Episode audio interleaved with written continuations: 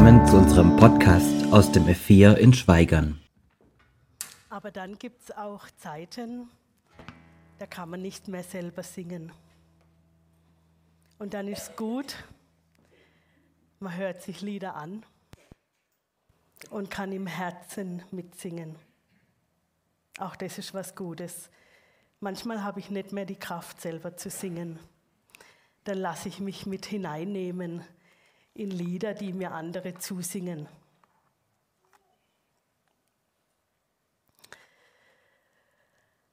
Wohnst du noch oder lebst du schon?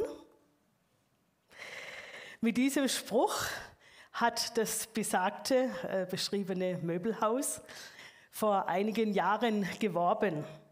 Wohnst du noch oder lebst du schon? Also und natürlich hat das Möbelhaus dazu angeregt, nicht nur provisorisch oder so vorübergehend irgendwo zu hausen, sondern sich so richtig schön und dauerhaft einzurichten. Also sesshaft zu werden, an einer Stelle zu leben, wirklich zu leben. Natürlich mit besagten Möbel aus, mit Möbel aus dem besagten Möbelhaus. Wohnst du noch oder lebst du schon? Irgendwie kam mir das, dieser Slogan in den Sinn, als ich über diese Predigtreihe in Jesus bleiben nachgedacht habe. Irgendwie habe ich gedacht, ja, das passt schon auch zu diesem Text Johannes 15, so habe ich das mitbekommen, als Start in das Jahr für euer Jahresthema in Jesus bleiben. Wohnst du noch oder lebst du schon? Also Jesus lädt ja seine Jünger und uns ein, dauerhaft bei ihm zu leben, dauerhaft mit ihm zu leben. Nicht nur so auf dem Sprung, nicht nur so mal sonntags als Gast oder so ab und zu, ja, zum Auftanken. Nein, Jesus lädt uns ja ein, bei ihm zu bleiben. Bleibt in meiner Liebe. Er lädt uns ein, dass wir es uns bei ihm einrichten. Und zwar in Beziehung mit ihm leben, in Lebensgemeinschaft. Also nicht nur so, wie wir es manchmal gerne sagen. Und da habe ich gemerkt bei diesem drüber nachdenken, bei dem Bleiben, ja, es ist nicht einfach so, ich fahre mal an die Tankstelle bei Jesus, Tank wieder voll und dann fahre ich wieder alleine weiter. Und wenn ich dann nach einer gewissen Zeit es wieder brauche, dann gehe ich wieder hin. Jesus will, dass wir dauerhaft mit ihm leben, mit ihm in Verbindung sind, in Jesus bleiben. Und wie, wie kann das geschehen? Ich möchte uns heute Abend mit hineinnehmen in eine interessante Begebenheit. Heute hatten wir es schon mal von zwei Schwestern. Da geht es auch noch mal um zwei Schwestern. In Lukas 10 lesen wir: Es geschah aber, als sie ihres Weges zogen, dass Jesus in ein Dorf kam. Und eine Frau mit Namen Martha nahm ihn auf. Und diese hatte eine Schwester, genannt Maria die sich auch zu den Füßen Jesu niedersetzte und seinem Wort zuhörte. Martha aber war sehr beschäftigt mit vielem Dienen. Sie trat aber hinzu und sprach, Herr, kümmert es dich nicht, dass meine Schwester mich allein gelassen hat zu dienen? Sage ihr doch, dass sie mir helfe. Jesus aber antwortete und sprach zu ihr, Martha, Martha, du bist besorgt und beunruhigt um viele Dinge. Eins aber ist nötig. Maria hat das gute Teil erwählt, das nicht von ihr genommen werden wird. Jesus ist mit seinen Jüngern unterwegs in Richtung Jerusalem. Der große Höhepunkt seines Lebens mit Kreuzigung und Auferstehung ist für ihn selber schon am Horizont sichtbar. Und all das, was so auf dem Weg dahin passiert, die kleinen und großen Ereignisse, sind wie so Vermächtnisse, wie so Hinweise darauf, was wichtig ist. Fast eben wie seine letzten Worte. Auf diesem Weg, da kommt Jesus mit seinen Jüngern in das kleine Nest Bethanien. Und dort leben Martha, Maria und Lazarus. Die sind befreundet mit Jesus. Martha, die Herrin des Hauses, öffnet herzlich und gastfreundlich Jesus und seinen Begleitern die Tür. Und das finde ich schon beeindruckend. Also da kommen mal so ganz spontan 13 erwachsene Personen, in Klammer Männer, zu Besuch, zum Essen und vielleicht auch noch sogar zur Übernachtung.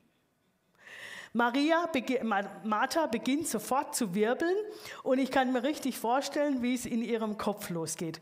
Okay, was habe ich da? Was muss ich organisieren? Was muss ich besorgen? Reicht es? Ist es genug für alle? Für Jesus nur das Beste.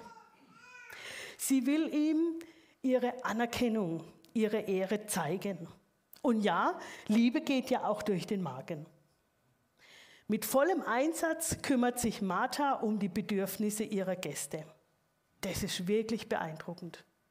Und ganz ehrlich, was wären wir ohne die ganzen Marthas in Familie, Gesellschaft, Gemeinde in dieser Welt? Aber vielleicht geht es ja auch den Marthas heute wie der Martha damals. Sie merkt gar nicht, wie sehr sie von ihren Aufgaben in Anspruch genommen ist. Wie unruhig sie ist. Wie hin und her getrieben. Ja, wie sie sich dabei selber verliert. Sie merkt gar nicht, dass sie das Besondere dieser Situation aus den Augen verloren hat. Ja, sie investiert viel Zeit für ihren Gast, für Jesus aber sie verbringt keine Zeit mit ihm.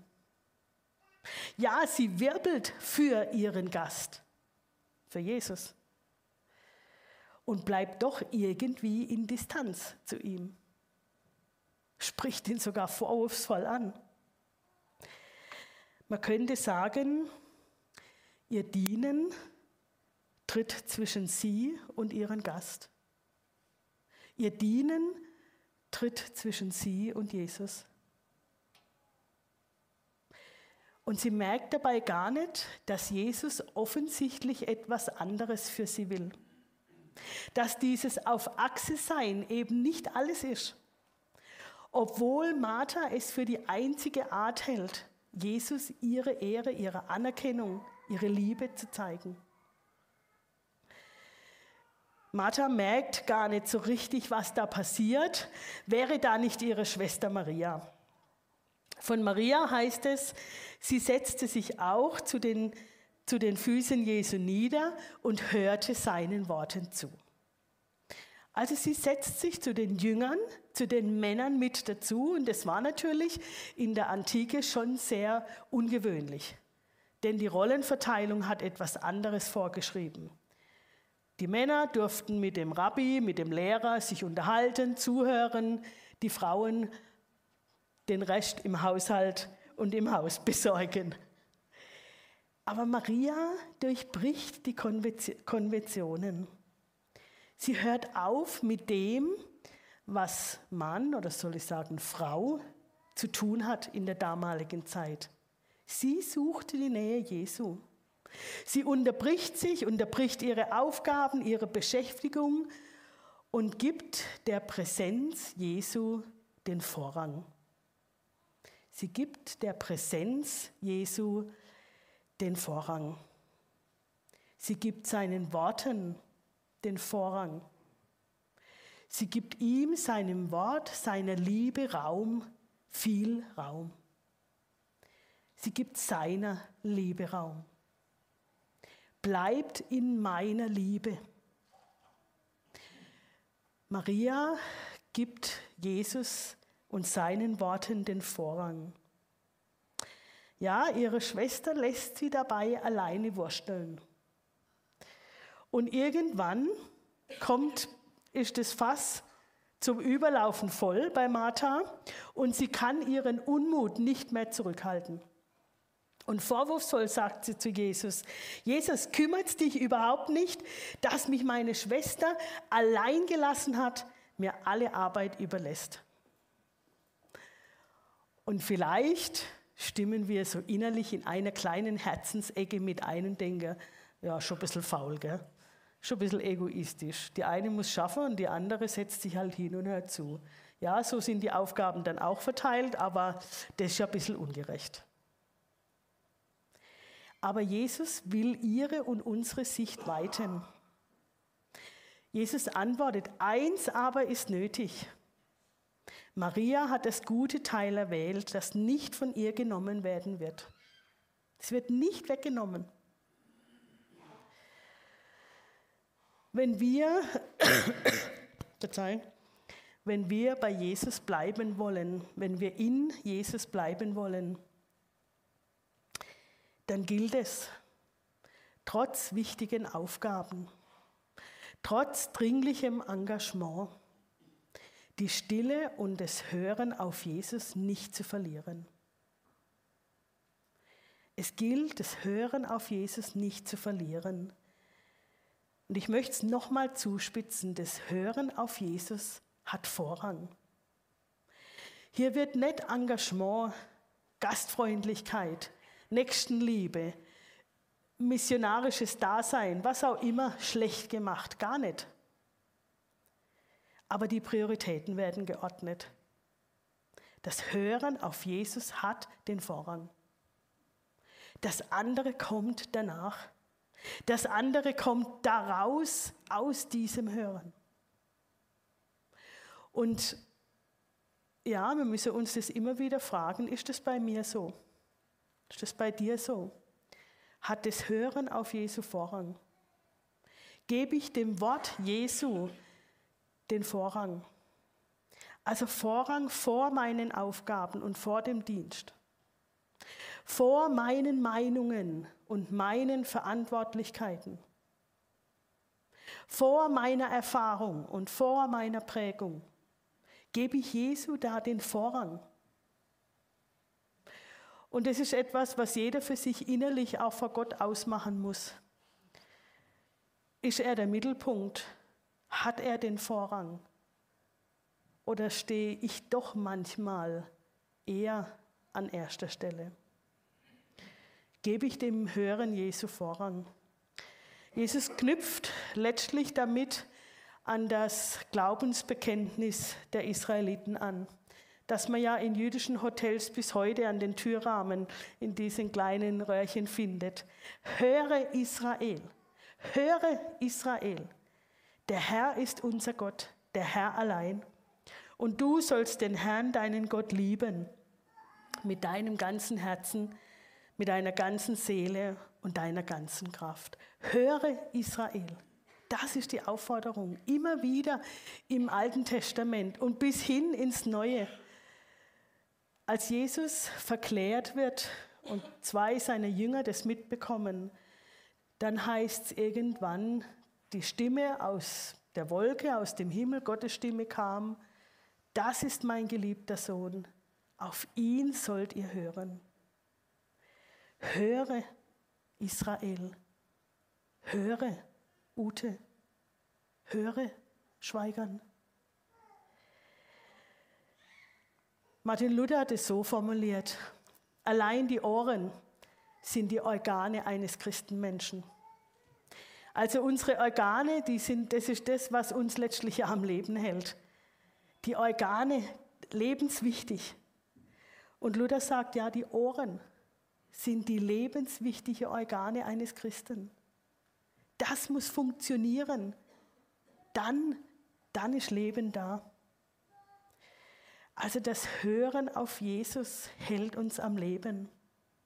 Und gibt auch unseren Aufgaben und, ihrem, und unserem Dienst letztlich wieder Leben und Vollmacht. Höre. Aber manchmal habe ich Sorge, dass wir denken, ja, das machen wir doch. Wir hören doch, oder? Also am Sonntag, wenn ich in den Gottesdienst gehe, da höre ich doch die Predigt. Oder vielleicht noch unter der Woche im Hauskreis, im Jugendbund, was auch immer, da höre ich doch. Ja, das ist richtig. Aber wir essen und atmen ja nicht, auch nicht nur ein oder zweimal in der Woche, oder? Ist ein bisschen wenig. Ein oder zweimal in der Woche zu atmen oder zu essen. Jeder von uns isst mehrmals täglich. Und das Atmen, das kann ich ja gar nicht zählen, wie oft es passiert, damit ich leben kann, um am Leben zu bleiben. Es geht nicht darum, wenn ich in Jesus bleiben will, ab und zu auf ihn zu hören. Ja, so wie ich es vorhin schon mal gesagt habe, ab und zu bei ihm aufzuschlagen und aufzutanken. In Johannes 15 heißt, wenn ihr in mir bleibt und meine Worte in euch bleiben, da gibt es einen Zusammenhang. Es gibt einen engen Zusammenhang von bleiben und im Hören bleiben. In Jesus bleiben, hörend bleiben heißt, empfangsbereit sein, hörbereit sein, nicht nur im Gottesdienst, im Alltag. Im Alltag innerlich empfangsbereit sein für das, ja, wo Jesus mir in meinem Alltag Impulse geben will, wo er mich anspricht, wo er redet. Er redet. Er lässt uns mit unseren Fragen nicht allein.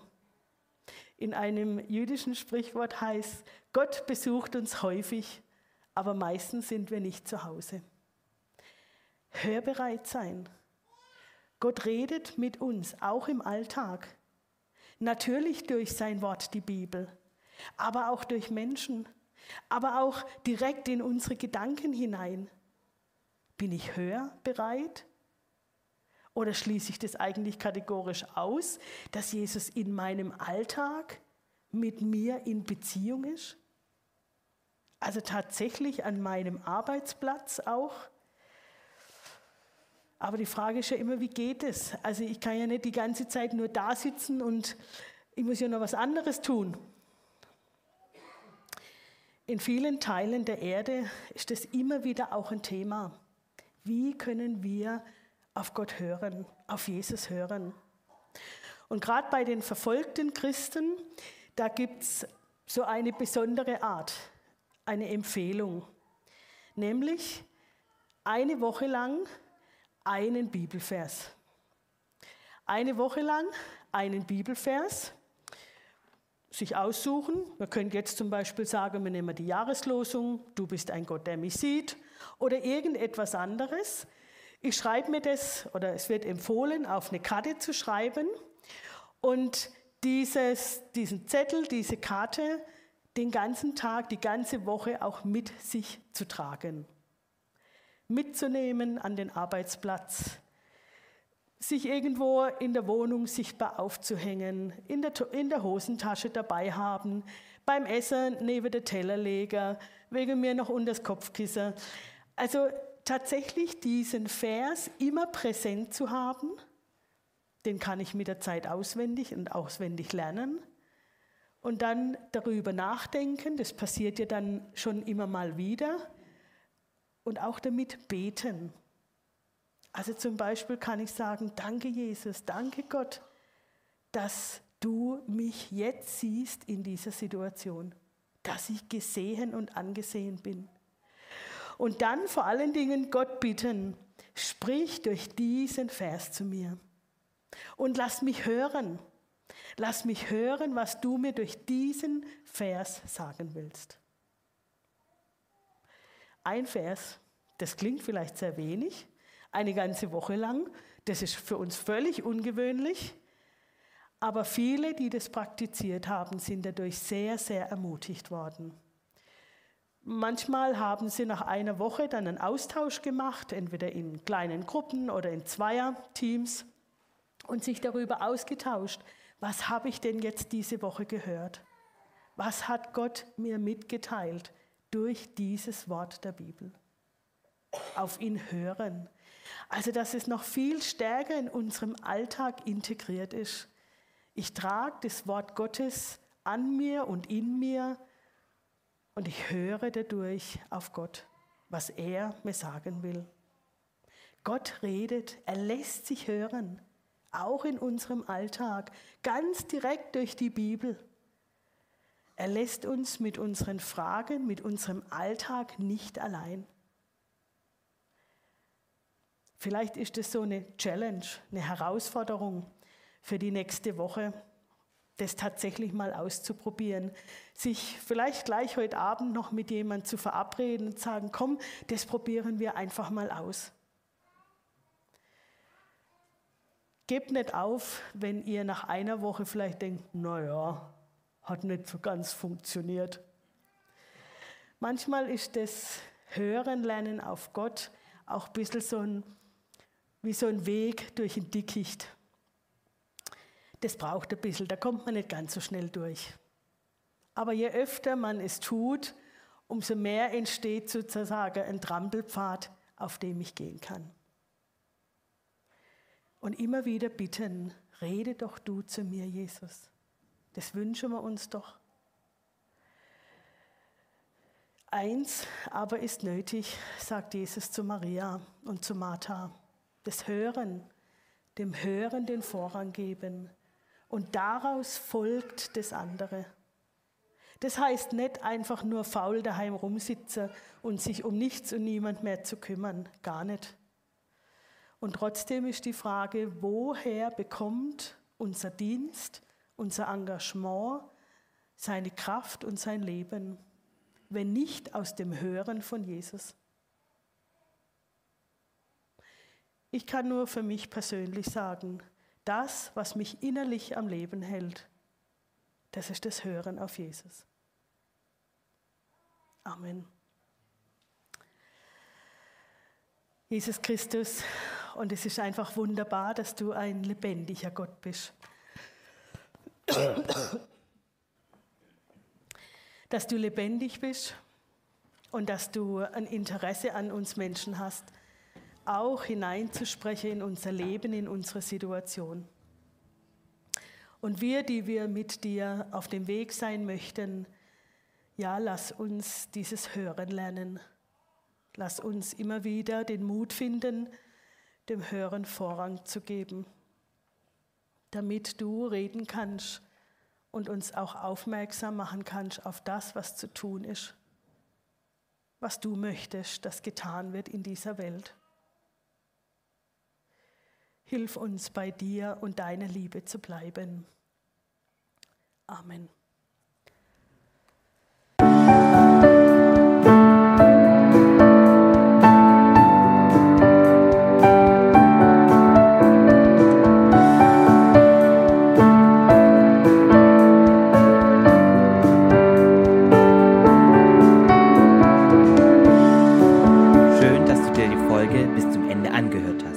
Sollten noch Fragen bestehen, Wünsche oder Kritik, können Sie uns gerne eine E-Mail schreiben an podcast.lgv-schweigern.de.